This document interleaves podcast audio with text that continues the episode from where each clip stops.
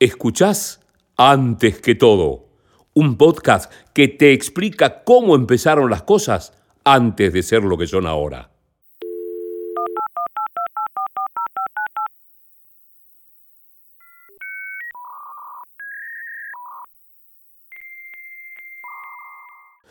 José Di Bartolo te invita a un viaje al pasado cercano de la mano de los protagonistas que cambiaron la forma de entender las cosas.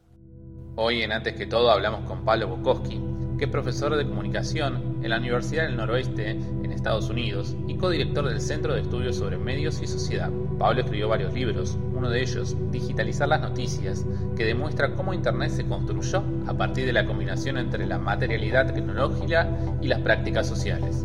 El cierre de la primera temporada Antes que todo junto a un invitado de lujo, que nos invita a pensar el presente mirando el pasado y con un pie en el futuro cercano. Mirá, lo que pasaba en el mundo de las comunicaciones a principios de, del 2000, digamos, el primer quinquenio de este siglo, era, en ese momento ya eh, los grandes medios de comunicación estaban todos en la web, em, eh, habían empezado a experimentar. Al principio era muy poner lo que había digamos, lo que se hacía en la tele, en la radio, sobre todo en el papel, eh, y ponerlo en la pantalla. Eso fue, diría, en los 90, sobre todo la segunda parte de los 90, algunos pioneros al principio, pero sobre todo la segunda parte. En el primer quinquenio de este siglo había, mm, se empezaba a experimentar más, eh, había una sensación eh, engañosa de tranquilidad, o de tranquilidad engañosa, porque justo había sido el crash en el mercado acá este, en el 2001. Eh, entonces se pensaba que la burbuja se había, pinchado y se pensaba que ya no había competencia de los nuevos. Eh, terminó siendo que no es así. pero en ese momento había una cierta sensación de tranquilidad, de optimismo, que terminó no teniendo fundamentos. Em, y, digamos, eh, había algunas redes sociales como 6 grados de separación, que creo que empezó en 97, pero Facebook, por ejemplo, todavía no existía, este, que fue, digamos, una de las, digamos, de, de, de, los que terminaron, digamos, cambiando el juego para los medios de comunicación fuertemente, y el dominio de Google todavía no era tan fuerte. Yahoo tenía, seguía teniendo cierta presencia. Así que ese era un momento, si, si se quiere un momento de... Hay, hay, como una década de transición, yo creo que va del 95 al 5, del 94 al 2004, y estamos como en la segunda parte de esa década. Después realmente cuando vienen las redes y cuando Google se, se, queda con el mercado de la búsqueda, para llamarlo de alguna manera, em, eh, eso cambia todo, en cierto sentido, y se llega al estadio en el que estamos ahora, donde eh, digamos, hay una suerte de duopolio natural entre Alphabet, que es la empresa eh, madre de Google, y em, Facebook como corporación, digamos, no Facebook como plataforma, pero Facebook como corporación también es WhatsApp e Instagram. Entonces, este, con capturan gran parte de la práctica y la atención digital de los usuarios. Eh, pensaba esto que me hablabas de, los inicios y de esta década entre el 95 y el 2005, ¿qué fue entonces lo que, desde tu perspectiva, ¿no? lo que hizo que irrumpieran estas experiencias eh, sociales de periodistas o personas que están en la comunicación o otras profesiones a partir de plataformas eh, de libre expresión, que en su momento eran los blogs y también algunos en, los foros. ¿Qué, ¿Qué, fue lo que pasó? ¿Que no había ningún otro actor? ¿Buscaban algún lugar donde expresarse? Eh, ¿cómo, sí, sí, sí, es una excelente pregunta porque yo me olvidé de los blogs, es cierto. Este, los blogs en ese momento parecían que era la gran herramienta de transformación. Está en el caso de los medios de comunicación, digamos, está por un lado el libro de Dan Gilmore, We the Audience, creo que se llamaba We the Media, ¿no? We, the Media. Y por otro lado el libro de Chris Anderson, el The Wire, The Long Tail, cuando parecía que este, había una revolución de abajo hacia arriba que la, producción se fragmentaba y que había nuevos modelos de sustentabilidad económica. Lo que terminó pasando es que nada de eso sucedió, este, porque la atención está altamente concentrada y no hay grandes modelos de sustentabilidad económica. Digamos, los grandes eh, eh, actores corporativos se terminan llevando todo, incluso los sin fines de lucro, como Wikipedia. No hay un montón de enciclopedias, está Wikipedia. Este, me parece que sí, fue un momento de apertura, de, mucha, mucho idealismo, o de más idealismo del que hay ahora, llamémoslo de alguna manera, y donde parecía posible combinar la visión corporativa con la visión emancipatoria. ¿no? Este, eh, digamos que es algo que viene de la contracultura de los 60, es el libro de Fred Turner, ¿no? este, de la contracultura a la cibercultura, esa contracultura de los 60 que muta en los 80 en lo que es el Well, este, en San Francisco, la Bay que termina mutando nuevamente al papel, este, porque era el Whole Earth Catalog en los 60 y 70, en los 80 es el Well, en los 90 es Wired. Y a través de Wired era posible un, digamos, un corporativismo emancipatorio. ¿no? Este, y parecía que, que, el mundo iba a ser totalmente maravilloso, en cierto sentido, y terminó siendo un poco más complicado que eso. Yo, no soy necesariamente distópico en mi visión del presente, pero ciertamente las ideas, eh, digamos, de Negroponte y demás, no, lo, digamos, lo que Wire transmitía en la segunda mitad de los 90, principios de los, de los 2000, no, no, no es lo que terminó pasando claramente. Y esto de que, bueno, creo que vos lo respondés, ¿no? Eh, los blogs tenían esta visión casi idealista, utópica de, cómo poder encarar las noticias, los medios de comunicación después se los terminan casi chupando para sí mismos y, ofrecérselos también a sus lectores. Sí, o sea, los medios los cooptan, pero sobre todo quien los coopta son las plataformas, porque Twitter es un microblog. Y la, la lógica, porque los blogs lo que hacen es presentifican tecnológicamente esta idea de que todos tenemos algo para decir potencialmente. Bueno, eso son las redes. Este, lo que termina pasando es eso, y la atención está altamente concentrada en eh, empresas que te agregan todo y por ende te brindan un servicio muy eficiente. O sea, porque usamos Google, Facebook, Amazon porque es muy eficiente. No hay que pensar, tengo que ir acá, tengo que... No, digamos, está bien, Facebook se usa menos, pero hoy en día lo que usaba antes, pero usamos Instagram, que también es de Facebook, usamos WhatsApp, que también es de Facebook, ¿no? TikTok no, no lo es. Snapchat tampoco. Snapchat se resistió a ser adquirido y no termina de despegar. Twitter es una plataforma de nicho, claramente, está bien, pero es un nicho y no va a crecer mucho más que eso. Este, pero digo, digamos, es un juego de escala. Lo mismo que pasa con las búsquedas. Hay otros buscadores, pero uno usa Google, ¿no? Este, Google es un verbo, de hecho, hoy en día. Este, sí, sí, Sí, sí, buscar es googlear.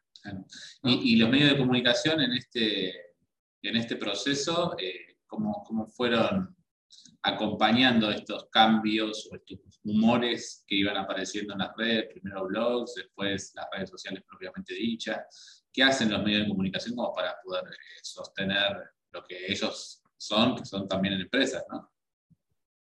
Mira, yo lo que creo, digamos, si uno mira la historia que va desde finales de los 70 hasta la actualidad. Finales de los 70 es cuando los medios de comunicación empiezan a interesarse por este tipo de, tecnologías de la comunicación y de información.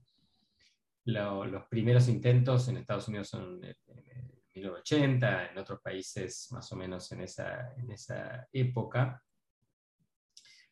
Eh, la etapa que va de finales de los 70 a principios de los 90 encuentra a los medios de comunicación como un actor principal y como los que tuvieron, digamos, lo que en inglés se podría llamar right of first refusal, como los que primero tuvieron la oportunidad de evaluar esto.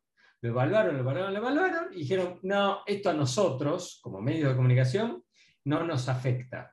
Por ende, no nos interesa. O sea, los medios de comunicación se pensaban como el centro y querían ver si alguien les iba a comer el negocio o no. No les interesaba expandir el negocio, no tenían una cuestión visionaria. ¿no?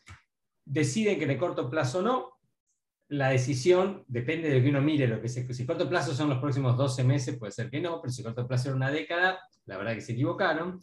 Cuando se dan cuenta finalmente que se equivocaron, tratan de subirse al tren, ¿no? De agarrar, viste, como cuando vos llegaste al andén y el tren está empezando a ir, que tratás de correr, correr, correr, correr para subirte y agarrarte, ¿no? Eso fueron, yo creo, digamos, de la mitad de los 90 a la 2007, 2008, una cosa así. Este, esa actitud. Y después, como el tren corrió más rápido que lo que pudieron correr ellos, ahora lo miran desde afuera y se quejan.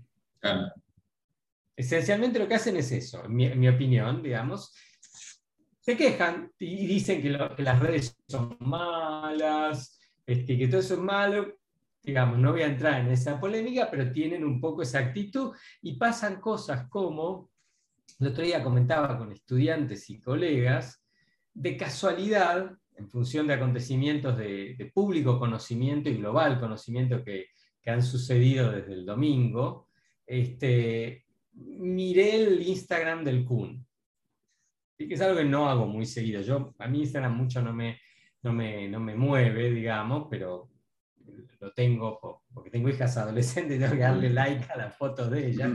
Este, cada tanto miro, digamos, este, porque aparte en los centros que dirijo estábamos en Instagram y qué sé yo. Pero el, el, Instagram del Kun no es algo que me tiene muy, muy apasionado. Pero, claro, el Kun tiene 40% más de seguidores que el New York Times. O sea, no es que el Kun tiene 40% más seguidores de que Tom Friedman. Claro. El Kun, el Kun, ¿sí? que es un extraordinario delantero y es un visionario de la comunicación electrónica, porque cuando se retire en lugar de ser técnico, va a ser empresario de un equipo de deportes electrónicos. ¿sí? Este, el Kun tiene 20 millones de seguidores. Y, entonces me puse a scrollear. Claro, no solo tiene 40% más. Si vos comparás la cantidad de likes que tienen los posts de él con la cantidad de likes que tienen los posts del New York Times, es cinco veces más, diez veces más. ¿no? New York Times se mandó una producción espectacular de la nota de tapa el domingo, la, tapa, la primera nota en, la home, etcétera, que tenía 60.000 seguidores. El Kun una foto con Messi de la cena, tuvo creo 4 millones de likes. Este, y después escroleas un poco más y ves que el vivo en Instagram, en el vestuario, cuando ganan la Copa América, tiene prácticamente creo que 10 millones de visualizaciones las grandes producciones de New York Times, yo no creo que lleguen a 10 millones de visualizaciones. Y es el cool, no hay, no hay production value, o sea, no, hay una cosa que está sí, sí, sí, O sea, está el vivo en el vestuario y ahí pasa y se le mueve el teléfono a veces, que esto y lo otro, tiene el privilegio de estar ahí. a ver, lo que digo con todo esto es, los medios realmente lo miran de afuera. Muchos medios lo que hacen es postear en sus páginas, digamos, las reacciones de Puyol, de Busqué, de Jordi Alba, etcétera, etcétera. O sea, ¿no? Este, que son los que están en la escena. Y esto pasa en todos los órdenes. Yo lo digo esto porque a mí me gusta el fútbol, pero hay otros temas que a mí no me gusta, que yo no sigo, estoy seguro que pasa lo mismo. Entonces, lo que hay es que realmente estaban en el andén, salió rápido, no llegaron, lo miran de afuera, es un contexto de alto nivel de desintermediación, donde los grandes actores, este, las grandes figuras públicas ya no son solo fuentes, son una gran competencia. ¿Sí? O sea, ya no solo compiten con Facebook sino compiten con el Kun. Que el Kun, su trabajo no es este. Sí, encima pones como ejemplo el New York Times, que es como el, ejemplo que ponen todos los medios de todo el mundo para buscar. Es decir, si estamos en esa escala, es claramente que pasó por, por al lado, no, se dieron no nos dimos cuenta los medios de comunicación y no nos vamos a dar cuenta. Es muy difícil retomar una senda de esa manera. Pues que no es Cristiano Ronaldo tampoco. Digo. Cristiano es el número, el deportista, el futbolista número uno en Instagram, tengo entendido. Mm. Este, es el Kun. El Kun, yo insisto, es un gran visionario, no solo de sino es un gran visionario de la comunicación electrónica. Toda la pelea de Ibai con Gustavo López es una idea que los sociólogos, es una pelea que los sociólogos llamamos jurisdiccional, para ver quién controla, quién tiene la experticia. Y hoy en día, desde el punto de vista de la audiencia, la experticia la tiene Ibai. Obvio. Porque ¿quién estaba en la escena? No había ningún periodista deportivo, estaba Ibai. Era el único de los de medios que estaba ahí. Ibai, digamos, es un tipo que transmite en Twitch esports. ¿Qué sé yo? Eh, Pablo, quiero cerrar para no, robar más tiempo y, pensaba esto, ¿no? Lo que nos está sucediendo y todas estas cosas que, vos contás y además que estamos viendo. ¿Cómo hace, yo siempre pienso este podcast para los que están estudiantes o que están dando sus primeros pasos en medios de comunicación, cómo hacen para para estar hoy presentes y, decir, bueno, acá estamos, quiero hacer algo diferente. Eh, pensaba que hace 20 años, 20 años atrás era justamente crearse un blog. Hoy que le recomendás a tus alumnos, estudiantes o personas que por ahí te piden un consejo en este, en este tren. Yo creo que hay que pensar el periodismo desde las audiencias. El periodismo históricamente se ha pensado desde los medios. Y eso se podía hacer cuando los medios tenían un una presencia oligopólica, monopólica natural, que esto es por la configuración tecnológica, las barreras de acceso, había muy pocos actores que podían armar un medio. Hoy en día, el CUN es un medio. Vos sos un medio, yo soy un medio. Quienes nos escuchan son un medio. Y hay tantos medios que la única manera que, digamos, quienes marcan la supervivencia de los medios son las audiencias, con lo cual el periodismo tiene que ser repensado de las audiencias. Yo lo que le diría a las, les y los estudiantes es que miren dónde están las audiencias y piensen el futuro desde eso, no piensen el futuro de los medios. Porque pensar el futuro desde los medios es pensar el futuro desde el pasado. Escuchaste antes que todo un podcast pensado, producido y realizado por José Di Bartolo. Todos los episodios están disponibles en Spotify. Seguí a arroba José Di Bartolo en las redes para más contenidos relacionados.